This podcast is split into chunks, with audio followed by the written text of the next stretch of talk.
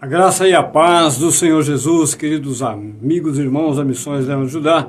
Mais uma semana nós iniciamos, mais um domingo e já queremos fazer a nossa oração de ações de graças e de engrandecimento do nome do nosso maravilhoso Deus. Amém? Senhor amado, santo e glorioso Deus, mais uma vez, Senhor, é um enorme prazer nós estarmos aqui, Senhor, no culto das primícias para declarar, Senhor, do nosso coração que o Senhor é majestade sobre todo o universo, o Senhor é primeiro nas nossas vidas e mais uma vez, Senhor, eu declaro que ainda que o universo não reconheça, ainda, meu Deus amado, que muitos se rebelem contra a verdade da tua palavra, o Senhor continua majestade, continua no controle de todas as coisas e é digno de toda honra, toda glória, todo louvor, toda adoração, sabedoria, poder, força e ações de graças, Pai. Em nome de nosso Senhor Jesus Cristo, Pedimos que o Senhor receba o nosso culto.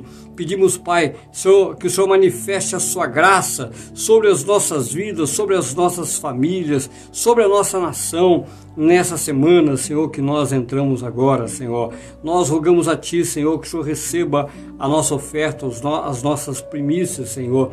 Meu Deus amado, nos ensine cada dia mais, através da Tua palavra, a reconhecer a Tua majestade, a Tua soberania, reconhecer o quanto é bom te servir, reconhecer o quanto é bom conhecer o Teu coração e viver pela Tua vontade, Pai. Manifesta mais uma vez, Senhor, a operação do Teu Espírito Santo para transmitir e para receber aquilo que o Senhor tem para nós nessa manhã e que todo fruto por meio de Cristo Jesus em nós e através de nós seja para a glória e honra do teu santo nome. Te pedimos e te agradecemos em nome de Jesus.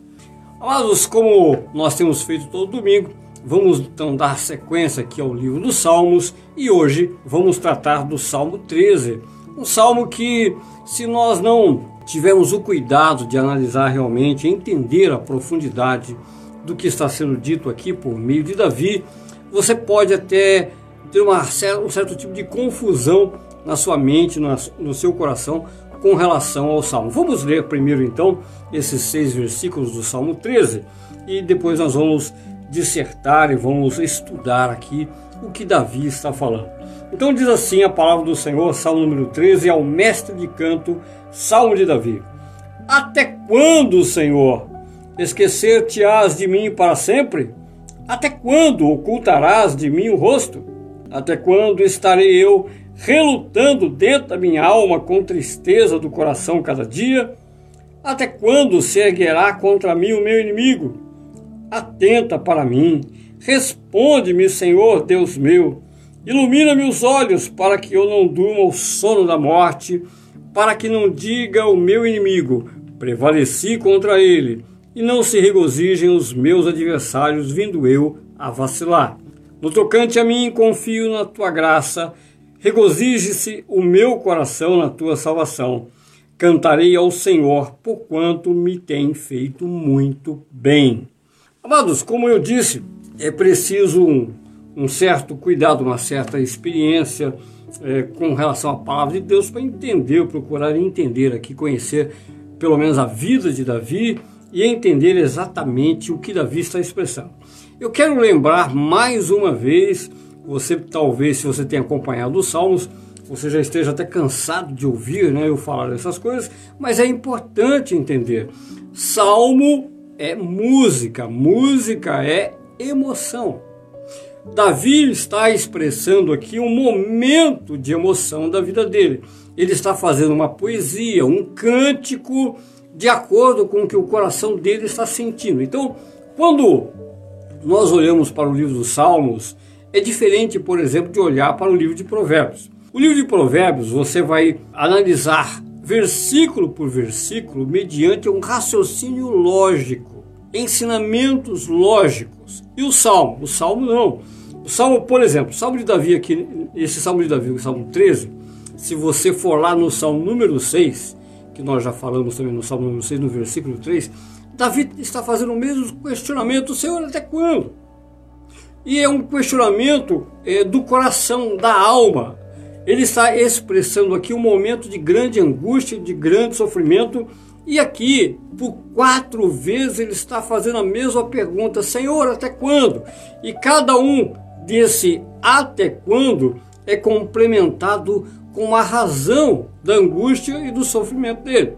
Então, salmo é música, poesia, salmo é emoção. E provavelmente, pelo contexto do salmo, Davi escreveu esse salmo nos anos de deserto, nos 14 anos em que ele andou perseguido por Saul e provavelmente já quando ele já estava há alguns anos passando por perseguição depois de ter sido ungido rei pelo profeta Samuel, depois de ter derrotado Golias, depois de ter casado com Mical, morado no palácio é, do reino e mesmo assim depois de esse momento né, de glória de Davi, Davi então é perseguido pelo rei Saul injustamente e Deus permite que essa situação dure 14 anos.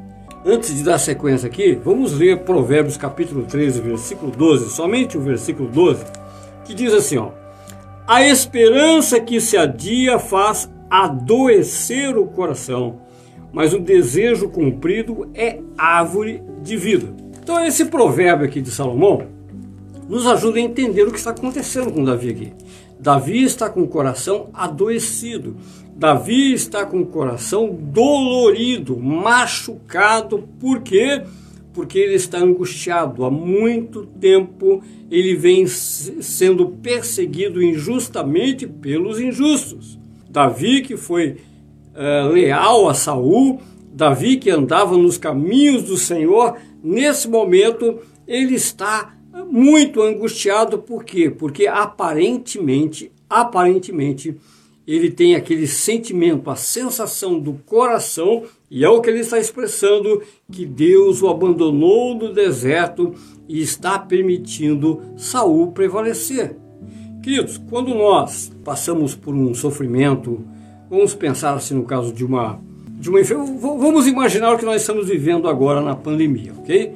A pandemia praticamente ela foi confirmada, declarada, iniciada no Brasil em março agora do ano, do ano 2020, né? aproximadamente março, e nós estamos há 10 meses. Mas agora, com a expectativa da vacina e tal, tal, tal, isso deve durar aí até agosto, mais ou menos, até que o quadro clareie, vamos colocar assim, né? Isso teoricamente, teoricamente, tá bom? Então não estou fazendo nenhuma profecia, isso é tecnicamente o que eles estão dizendo, provavelmente lá por volta de agosto as coisas devem estar normalizadas. Então vou repetir, isso é teoria, ok? É um raciocínio lógico de acordo com as informações que nós temos.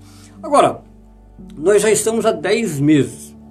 Imagine você que já está vivendo essa situação há 10 meses, o que seria, o que seriam 14 anos de sofrimento. 14 anos de alguém que não cometeu nenhuma injustiça ser perseguido pelo exército do rei, que ele sim, o, rei está cometendo injustiça, o rei é perverso, né? está atrás de Davi, e Davi então está agora na expectativa da realização da promessa. Que promessa? Davi, quando tinha 16, 17 anos, então ele foi ungido, isso está lá no capítulo 16 de primeiro livro, do primeiro livro de Samuel, quando Samuel vai até a casa de Jessé e unge Davi, rei de Israel. Então Davi recebeu uma unção e sabia, tinha perfeita consciência que um dia ele seria rei de Israel, ok? Então nós não precisamos pensar numa grande promessa, ah, mas eu nunca vou ser rei, eu nunca vou ser presidente da república, eu nunca vou ser um grão mega empresário, nunca, nada disso. Porque, não, nós não precisamos considerar isso porque, de qualquer forma, qualquer promessa que Deus tenha sobre a sua vida, você tem a expectativa do cumprimento. Por isso é importante, como eu já falei em salmos anteriores, nós entendemos o que é a revelação geral e a revelação pessoal. Por quê? Se você tem a revelação geral, Você pode estar clamando agora. Sim, todo cristão tem que clamar. Senhor, quando é que Jesus Cristo volta? Pai, nós não aguentamos ver mais a injustiça. Pai, nós não estamos mais suportando essa vida, todos esses problemas que estão se multiplicando. Sim, isso já é uma angústia do coração e nós poderíamos dizer até quando. Porém, na verdade, dificilmente a gente tem esse tipo de é, sofrimento no coração por essa, por essa causa de Cristo, da volta de Cristo. Até isso pode acontecer esporadicamente, nós olharmos a situação, nos entristecemos e desejarmos ardentemente que Jesus Cristo volte. Esse deve ser o coração de todo cristão. Mas pode ter certeza que a revelação pessoal que Deus tem para a sua vida, a revelação pessoal que Deus tinha sobre a vida de Davi, é que fez ele clamar dessa forma. É que fez ele clamar dessa forma. Né? Então vamos pegar um exemplo, vamos imaginar que uh, no casal uh, os dois não são convertidos, um é convertido e o outro não. Ok? Vamos pegar um caso. E aquele que é convertido está orando, Senhor, converte minha esposa, Senhor, converte meu marido, né? e assim vai, ok? E uh, a pessoa vai orando e olha para a Bíblia e vê, não, realmente a palavra do Senhor está aqui me mostrando, eu estou pagando preço, eu sei que o Senhor vai salvar minha esposa, eu sei que o Senhor vai salvar meu marido, e assim vai. Isso pode durar muito tempo, por quê? Porque quando se trata de uma obra do coração, Deus não força ninguém, ele tem os meios de trabalhar, mas ele não força ninguém, não obriga ninguém. Jamais Deus vai obrigar alguém a tomar a decisão de ir para Cristo. Deus faz a sua obra, Deus revela, Deus mostra, Deus tem vários mecanismos, mas isso pode durar muito tempo. Aí nós caímos no provérbio 13, 12, né? Que a esperança, o fato de ficar esperando, esperando, esperando, esperando, não acontece o coração começa a ficar doente. O coração começa a ficar doente. Aí vem essa, essas perguntas. Olha só as perguntas que Davi fez. Vamos lá. Os versículos 1 e 2. Então ele diz assim: ó, Até quando, Senhor, esquecer-te-ás de mim para sempre? Primeiro, até quando? Do que Davi está falando? Davi, vamos pegar o caso de Davi.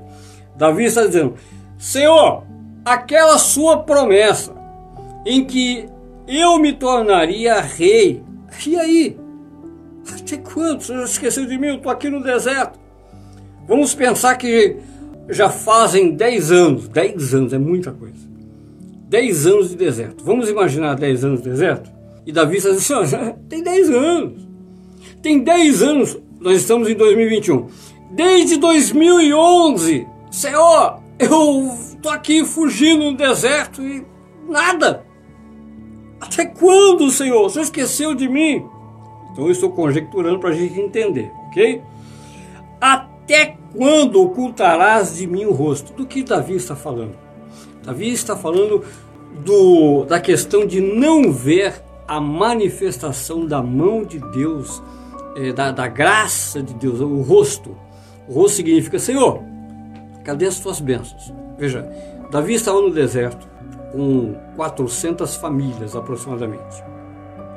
E evidentemente que Deus de alguma forma trabalhava e dava o sustento para eles. Isso é uma coisa.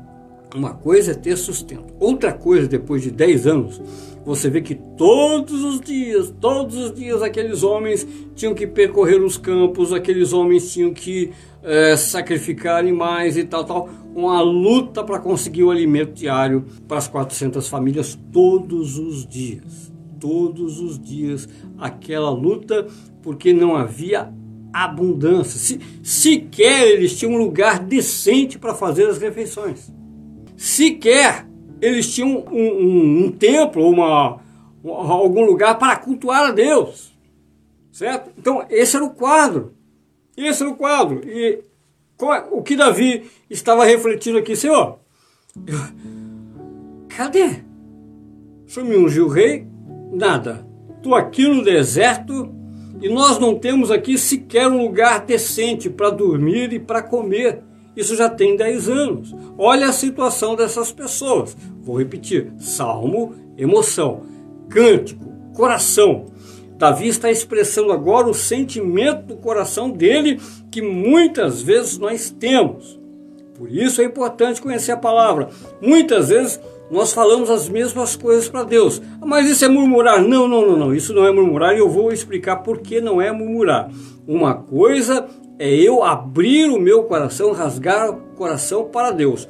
Outra coisa é eu ficar reclamando de Deus para as pessoas é eu não confiar na promessa. Não, não, não, esse Deus aí, é, isso aí é, não vai acontecer nada disso, não. Deus não tem esse poder para isso, não. Eu não acredito nisso, não. Isso aí é bobagem e tal, tal, tal. Aí é blasfemar, tá? Isso aí é, é, é realmente é murmurar contra Deus, mas aqui não.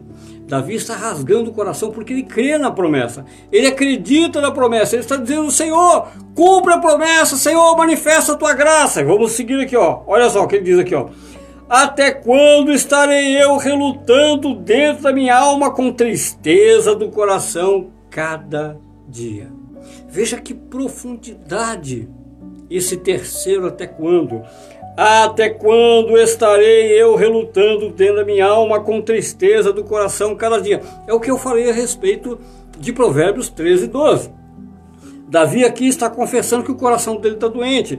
Ele está relutando dentro dele com tristeza. Tristeza é doença.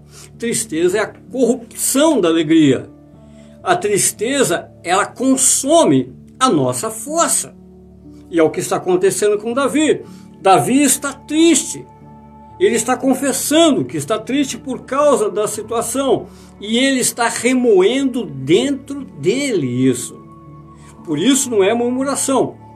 Porque se fosse murmuração, ele estaria no meio daqueles 400 homens e dizendo: É, eu não sei não se Deus realmente vai fazer o que ele falou. Porque olha só que situação, que não, não, não, ele não está fazendo nada disso ele não vai mexer na fé de ninguém, ele não abala a fé de ninguém, pelo contrário, todo dia ele levanta, ele ora, ele está rasgando o coração diante do Senhor, ele está se derramando em lágrimas, em sofrimento, ele está suportando tudo, aí ele sai dali fortalecido, como nós vamos ver no final do salmo, né? Ele sai dali fortalecido e levanta ainda o moral da tropa e segue mais um dia. Mas o sofrimento dele é diário. São dias e dias e dias e semanas e meses e anos de sofrimento.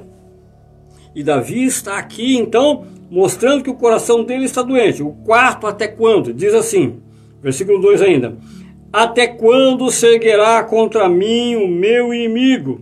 No caso de Davi, até quando Saul vai prevalecer? Porque, Senhor, eu estou aqui ó, nessa situação, eu confio em Ti, o Senhor sabe o quanto eu tenho sido fiel, o quanto eu zelo pela Tua palavra, o quanto eu corrijo as pessoas aqui, e eu vejo o Saul, que aí tá, eu, eu, eu, recebo notícias de que ele está andando para tudo quanto é lado, ele está é, farto de tanta comida lá no palácio, ele tem todos, é, todos aqueles bens e tal, tal, e eu aqui, Senhor, e, e ele montando um exército enorme para me perseguir por todos os lados, eu não tenho paz, eu não tenho sossego. Será que ele vai prevalecer, Senhor, contra mim? Será que uh, realmente aquela promessa, aquela promessa eh, foi um. Eh, o senhor desistiu de mim, o senhor me abandonou. Queridos, 10 anos, 14 anos, 11 anos, 9 anos, 8 anos, 5 anos, não importa. Dia após dia, dia após dia, você tem uma promessa que não se cumpre, isso vai provar o seu coração.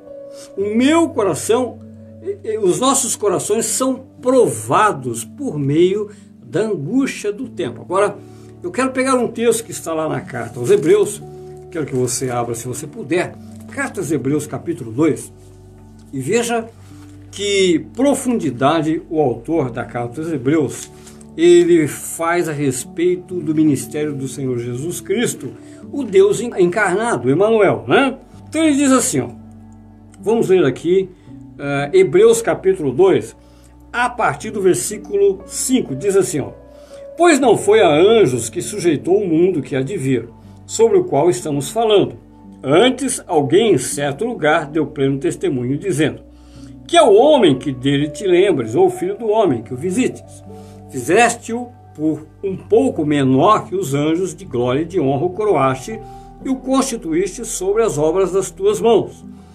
Todas as coisas sujeitaste debaixo dos seus pés. Ora, desde que lhe sujeitou todas as coisas, nada deixou fora do seu domínio. Agora, porém, ainda não vemos todas as coisas a ele sujeitas. Vemos, todavia, aquele que por um pouco, tendo sido feito menor que os anjos, preste atenção aqui nesse versículo 9. Vemos, todavia, aquele que por um pouco, tendo sido feito menor que os anjos, Jesus, por causa do sofrimento da morte, foi coroado de glória e de honra, para que, pela graça de Deus, provasse a morte por todo homem. Porque convinha que aquele que, por cuja causa e por quem todas as coisas existem, conduzindo muitos filhos à glória, aperfeiçoasse por meio de sofrimentos o autor da salvação deles. Então, quando nós procuramos entender, é, relacionar os textos, a comparar os textos, nós vemos aqui que Jesus Cristo, porque Jesus Cristo, a palavra viva, teve que vir e, e se encarnar para uh, morrer por cada um de nós. Uma das razões não foi só porque ele tinha que morrer, ele tinha que viver como homem. Era fundamental que ele se encarnasse num corpo físico limitado ao tempo e ao espaço, como eu e você. Porque a palavra é espírito, ele sempre existiu, a palavra sempre existiu, a palavra de Deus, né? que se encarnou e se tornou o homem chamado Jesus Cristo, ok? Então é importante entender isso. A palavra eterna estava livre, espírito, sem limitações de tempo e espaço até se encarnar.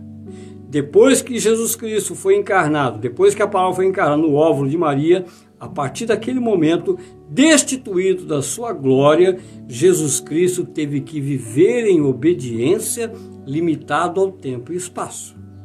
E nós sabemos, por exemplo, lá no Getsemane, quando ele estava às portas da crucificação, nós sabemos o quanto ele sofreu, chorou e transpirou até sangue por saber do que ele ainda tinha que passar no processo da separação entre ele e o Pai através da morte.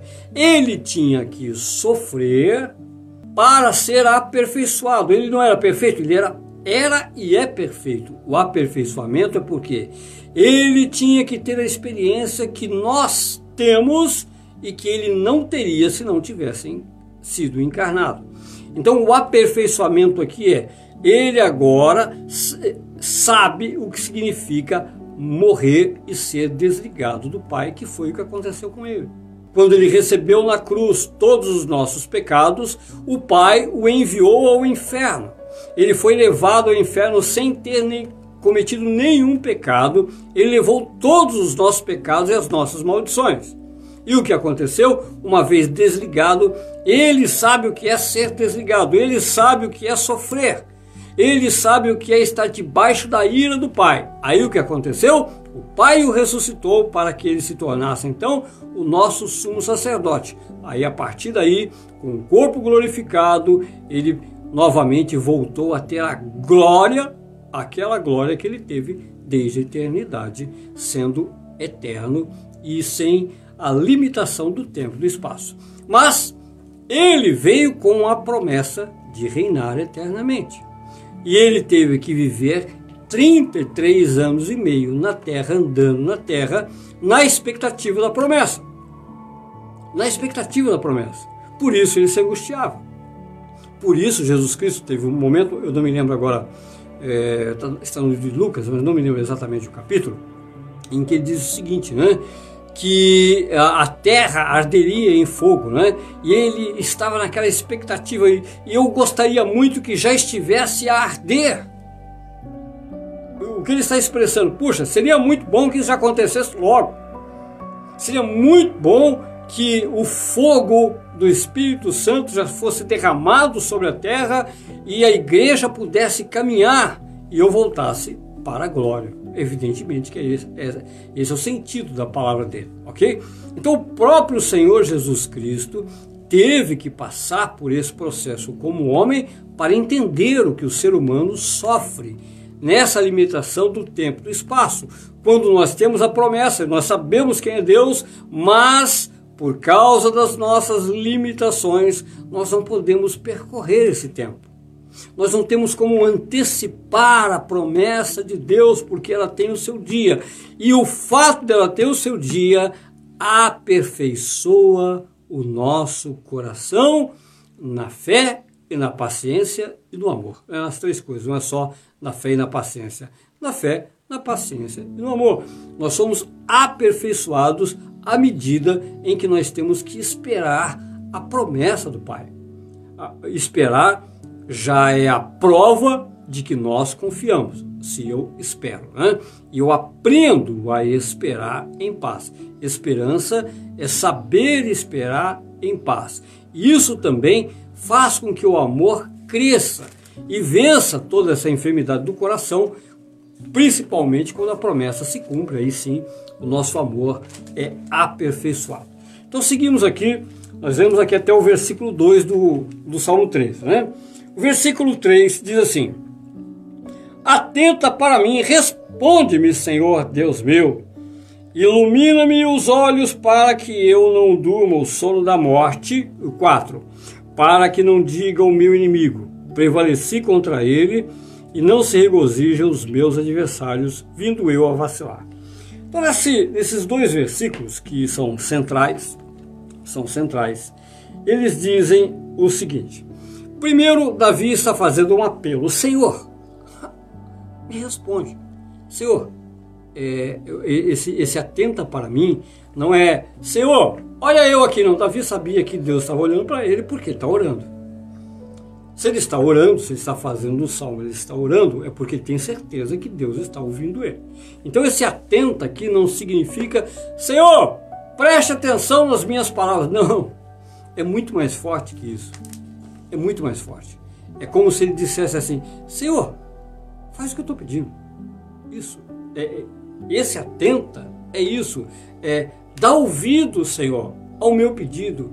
Responde hoje, muda hoje essa situação que nós lemos aqui nos versículos 1 e 2, que já está insuportável, que já não estou aguentando. O meu coração está arrebentando de dor, de sofrimento, de tanto esperar. Senhor, atenta, atenta, Senhor, Senhor, por amor do teu nome, por amor do teu nome, cumpre aquilo que o Senhor prometeu agora. Né? Como quem dissesse assim: Eu não aguento mais. Quantas vezes você viveu isso? Quantas vezes você clamou dessa forma: Senhor, eu não aguento mais. Senhor, até quando? Meu coração não está aguentando. O Senhor prometeu, eu estou aqui firme, não desisti, não abandonei. Mas até quando? Olha o que está acontecendo aqui no caso de Davi. Senhor, o inimigo não permita que ele prevaleça contra mim. Não permita que eu durma o sono da morte. Não permita que essa tristeza acabe comigo. Não permita que eu acabe ficando enfermo, que eu não suporte mais. Senhor, eu quero ver a sua promessa se cumprindo na minha vida. Queridos, é, mu é muito importante entender que Davi está falando aqui de promessa. Davi não está falando aqui do dia a dia, nós vamos ver aqui dos versículos 5 e 6. Davi não está falando simplesmente porque na minha rotina as coisas não estão bem. Não, não, não. Não é essa a situação. O quadro não é um momento de um mês, dois meses, três meses que eu fiquei desempregado. Não, não é essa a situação. A situação aqui é de saber que eu tenho uma promessa, que Deus fez um. É, é, é, dentro da, da, aliança que eu tenho com Ele, Deus tem um plano na minha vida, Ele revelou esse plano e eu estou na expectativa que se cumpra esse plano, está retardando o plano, ok? Então, esse é o quadro. Por isso, ele fala agora, versículos 5 e 6. Preste atenção. No tocante a mim, confio na tua graça.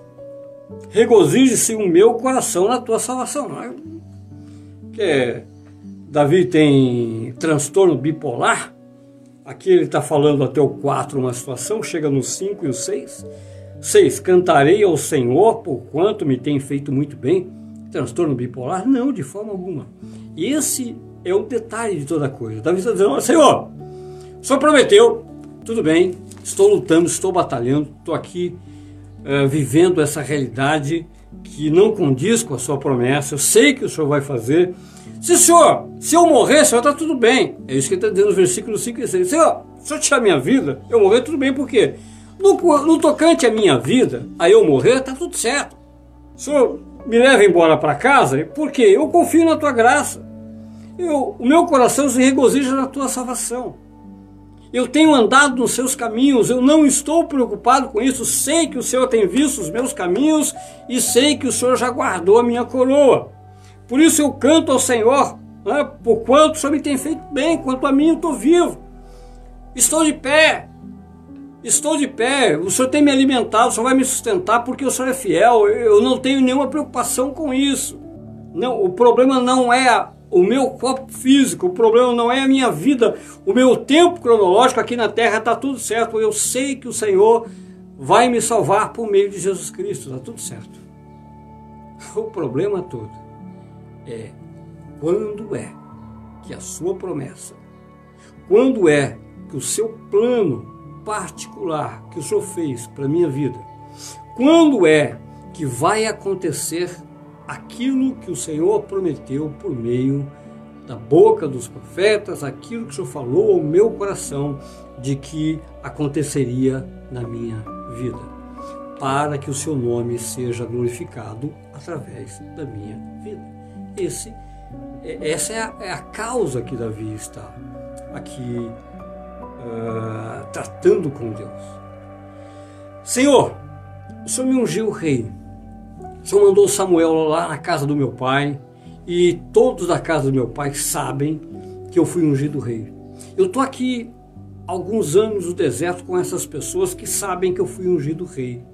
Inclusive o, o pai dele, os irmãos dele estavam com ele lá em Adulão, né? no deserto de Judá, ok? Então todas as pessoas sabem.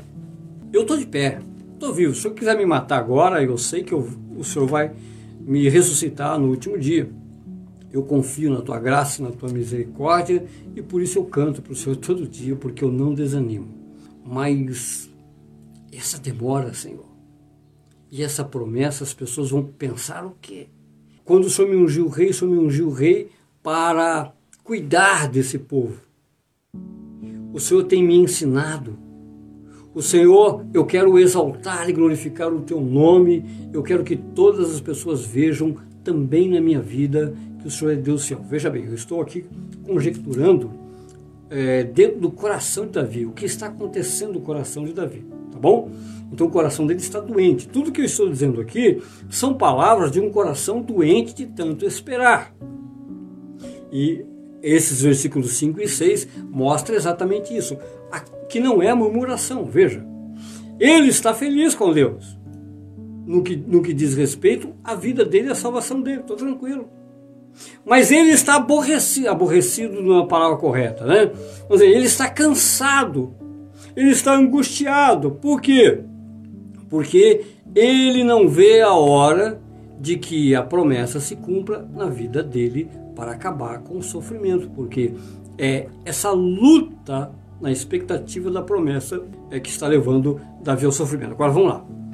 Vamos pegar agora o contexto todo desse salmo e vamos fechar e entender da seguinte forma. Vamos colocar na nossa vida para entender isso aí. Você tem a promessa, Deus tem falado ao seu coração, você sabe que Deus é fiel e isso já tem algum tempo. Você sabe que não só por causa da promessa, porque na verdade você almeja a glória, você almeja o retorno de Cristo, você almeja estar com Cristo após a sua morte e você zela pela palavra de Deus na sua vida. Perfeito? Você zela e você louva Deus porque o mais importante você já tem, a salvação. É o, é o que Davi está falando. Eu já tenho a salvação, Senhor. Mas eu quero, eu, vou continuar caminhando aqui na terra. E eu quero glorificar o teu nome. Eu, eu não quero ser abatido, eu não quero que o seu nome seja envergonhado, eu não quero que as pessoas fiquem confusas, porque porque eu falei para as pessoas, eu eu declarei para as pessoas aquilo que o Senhor prometeu, não por exibicionismo, né? não por exibicionismo, mas para manifestar a fé e para levantar até a fé das pessoas. Olha, eu tenho uma promessa de Deus que já tem 10 anos, mas não desanimei. Eu estou em busca, lutando dia após dia, dia após dia, lutando contra todas as adversidades, as perseguições, porque apesar do cansaço, apesar do sofrimento, eu sei que uma hora Deus vai mudar todas as coisas. Quer dizer, esse é o conflito que nós vivemos. Entenda isso. Nós temos corpo, alma e espírito. O seu corpo, a sua carne, ela tende a cair na tentação de desanimar e se desviar do caminho. O seu espírito está focado na pessoa de Deus. O seu espírito sabe que não vale a pena abandonar as promessas de Deus. Eu tenho a salvação, mas a salvação eu, ela está garantida por meio de Cristo Jesus na minha vida, o Espírito Santo está comigo, estou firme e ancorado na verdade da salvação. Mas eu estou vivo. Veja isso. Eu estou vivo. E quando nós estamos vivos, nós queremos ter e ver realização. Nós queremos as promessas, não só a promessa da vida eterna. Nós queremos a vontade de Deus, os planos de Deus. Nós queremos conhecer o que Deus tem para nós. Nós queremos ver realmente a manifestação da glória de Deus nas nossas vidas. Por quê? Porque isso faz parte da essência de Deus em nós. Deus é realizador. Nós, feitos à imagem e semelhança de Deus, queremos também realizar grandes coisas para a glória de Deus. Como bons cristãos, nós queremos realizar grandes coisas para a glória de Deus. E quando eu digo grandes coisas, eu não estou falando aqui em algo monumental, porque o grande é muito relativo. Né? Por exemplo, se você, vou pegar um exemplo para você entender o que eu quero chamar de grande. Se uma pessoa tem um chamado missionário para pregar o evangelho lá no Oriente Médio, ele passa 20 anos e ele salva uma única família. Pronto. E essa é uma grande obra. É uma grande obra. Se ele chegou num lugar onde não tem nenhum cristão e ele conseguiu pregar o evangelho, levantou a primeira família e pregou o evangelho e pronto, 20 anos foi uma obra extraordinária, desde que seja o chamado que Deus tem para a vida dele. Tá? Então, quando nós falamos em grandes coisas, é, ah, eu quero ser um mega empresário. Não! Eu não preciso ser um mega empresário. Se Deus me chamou para ser um mega empresário, para contribuir é, poderosamente com as obras de missões e tal, e também, evidentemente, o mega empresário, a empresa dele tem que prosperar, evidentemente, senão ele não vai conseguir é, sustentar a obra missionária e tal. Tá? Então não importa, eu não preciso ser um mega empresário. Se eu tenho o meu negócio que para as pessoas não, não tem nenhum significado, mas nesse negócio glorifica o nome do Senhor, esse negócio as pessoas podem ver Cristo na sua vida, pronto, está excelente. Ah, vamos sair então, nem do meio ministerial e também vamos sair agora do, do meio profissional empresarial e vamos pensar só na família. Ah, se eu tenho uma grande obra na minha vida, uma grande obra na minha vida, as pessoas vão ver na minha família, os meus amigos vão ver o quanto eu me dedico pela fé à sua palavra, o quanto eu me dedico em santificação. E às vezes, é, alguns são chamados, por exemplo, como Jeremias. Jeremias é um dos grandes profetas do Antigo Testamento, reconhecidamente até hoje, por exemplo, pelos judeus ortodoxos. Né? Quantos milagres fez Jeremias? Nenhum. Nenhum milagre. Jeremias só teve inimigo a vida toda. Jeremias sofreu até o final da vida em fidelidade ao Senhor. Era, não vou dizer que ele é o único da geração, porque ele com certeza tinha algumas outras pessoas que andavam em piedade, mas mesmo aqueles que eram piedosos não tinham muita certeza que Jeremias era um homem de Deus. Por quê? Porque toda vez que Jeremias abria a boca era para anunciar o juízo de Deus.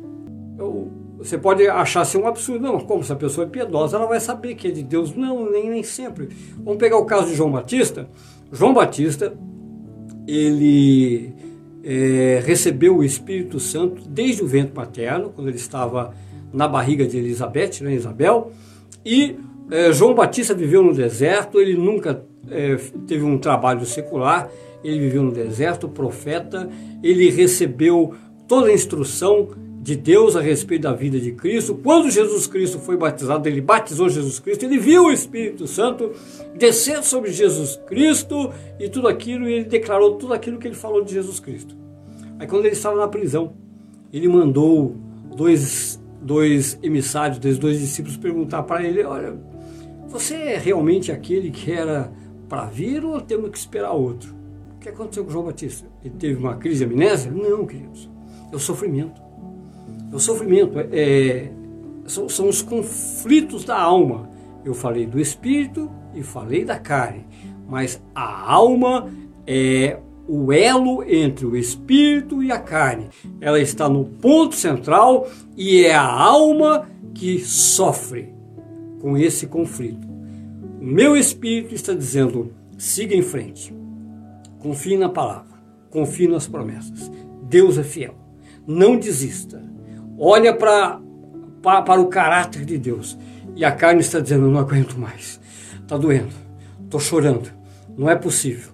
Como é que eu vou suportar isso? Mais um dia, é mais uma semana, já tem tanto tempo, parece que Deus se esqueceu de mim. Senhor, até quando e tal? E a alma é que sente tudo isso. A alma sente tudo isso. Por isso é importante conhecer a Bíblia. Por isso é importante interpretar corretamente a palavra do Senhor, porque ela nos socorre, ela nos consola. Isso não é um privilégio de Davi, isso não é um privilégio de Jesus Cristo, que nós vimos no texto Hebreus que ele foi aperfeiçoado, isso não é um privilégio dos apóstolos que foram perseguidos, não é privilégio dos irmãos da janela 1040, isso acontece na vida de todo cristão.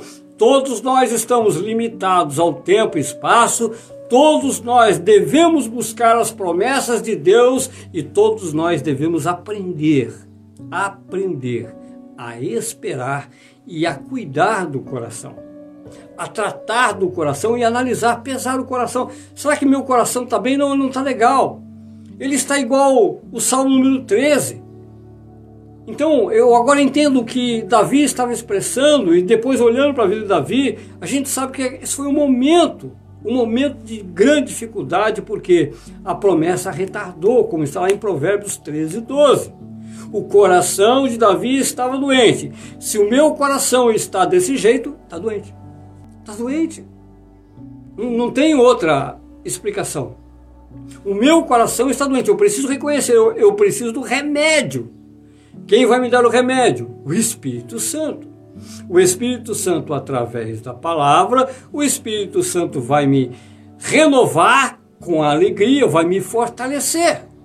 Eu vou orar, vou buscar a comunhão com o Espírito Santo, ele vai derramar a água da vida em mim e eu vou vencer mais um dia, mais um dia, mais um dia, mais um dia, mais uma semana, mais um mês e, se necessário, mais um ano, dois anos, dez anos, não importa o tempo.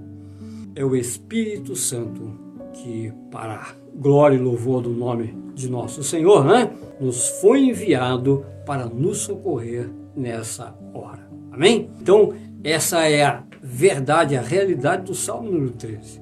E deve ser aplicado na minha e na sua vida. Promessa que, tá, que demora para se cumprir causa doença no coração.